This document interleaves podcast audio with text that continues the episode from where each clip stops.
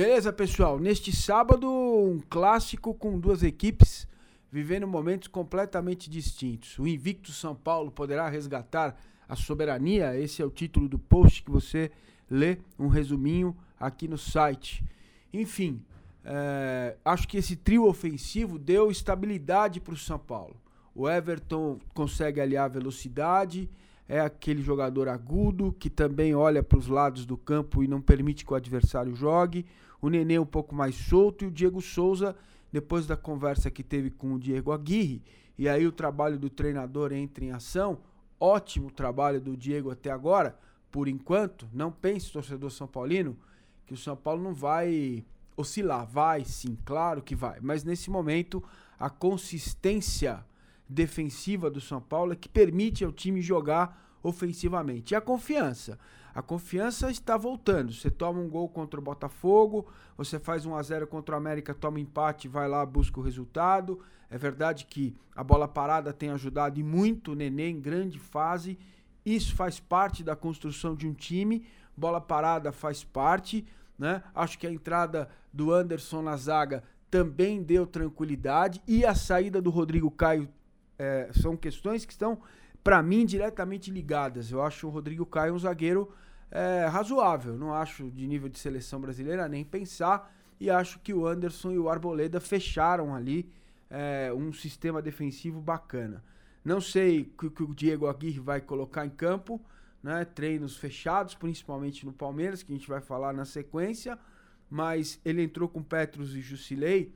Eu gosto mais do Lisieiro no time nem que, se for o caso, ele tenha que colocar o Lisieiro é, junto com o Jusilei e mais um volante para deixar Nenê, Diego Souza é, e o, o, Everton com um pouco mais de liberdade na frente.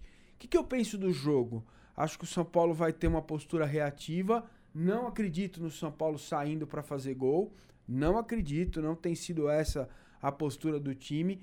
Acho que o Aguirre, que gosta de um sistema defensivo forte Importante lembrar a força do Regis e do Reinaldo nas laterais do campo. Acho que, é, na minha visão, o jogo caminha para isso contra um Palmeiras e sua máquina de triturar trabalhos, o monstro triturador de trabalhos do Palestra Itália, que está funcionando como nunca ou como sempre funcionou. Acho que o Palestra, o Palmeiras, tem que aprender a lição, né? Oswaldo de Oliveira, Marcelo Oliveira, Cuca duas vezes, Eduardo Batista. O trabalho do Roger se parece com o do Eduardo, que nada se parece com o do Cuca. Ou a torcida do Palmeiras compreende que não adianta ficar trocando de técnico, ou vai ter que conviver com heranças. O Daverson é uma delas. É curioso.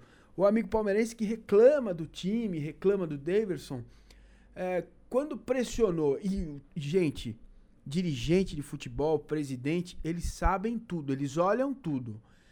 Você no Twitter, no Facebook, no WhatsApp, seja onde for, quando você se manifesta de forma visceral, o presidente do clube, não estou nem falando do Maurício Gagliotti, enfim, mas estou falando de, todos, de como isso funciona, como essa engrenagem funciona, ele lê, ele pede para fazer uma clipagem, ele vai lá, a assessoria de imprensa levanta para ver os comentários. Então, assim, se a própria torcida não confia no trabalho, se a própria torcida vai o time no intervalo, e eu não estou justificando os últimos três jogos, meio tempo razoável contra o América no segundo tempo, Primeiro tempo também razoável contra o esporte. Perdeu o jogo, perdeu o pênalti. Dudu perdeu o gol. O Palmeiras errou demais.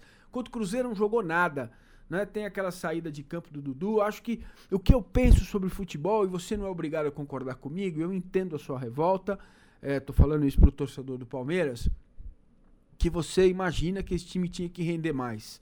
O Palmeiras gastou mais para montar esse elenco. É a primeira folha salarial do país. Agora, o Corinthians é, que está lá entre os quatro nesse momento no Campeonato Brasileiro, é a terceira folha salarial do país. É mais barata que a do Palmeiras, pelo time que entrega, gasta mais pelo time que entrega.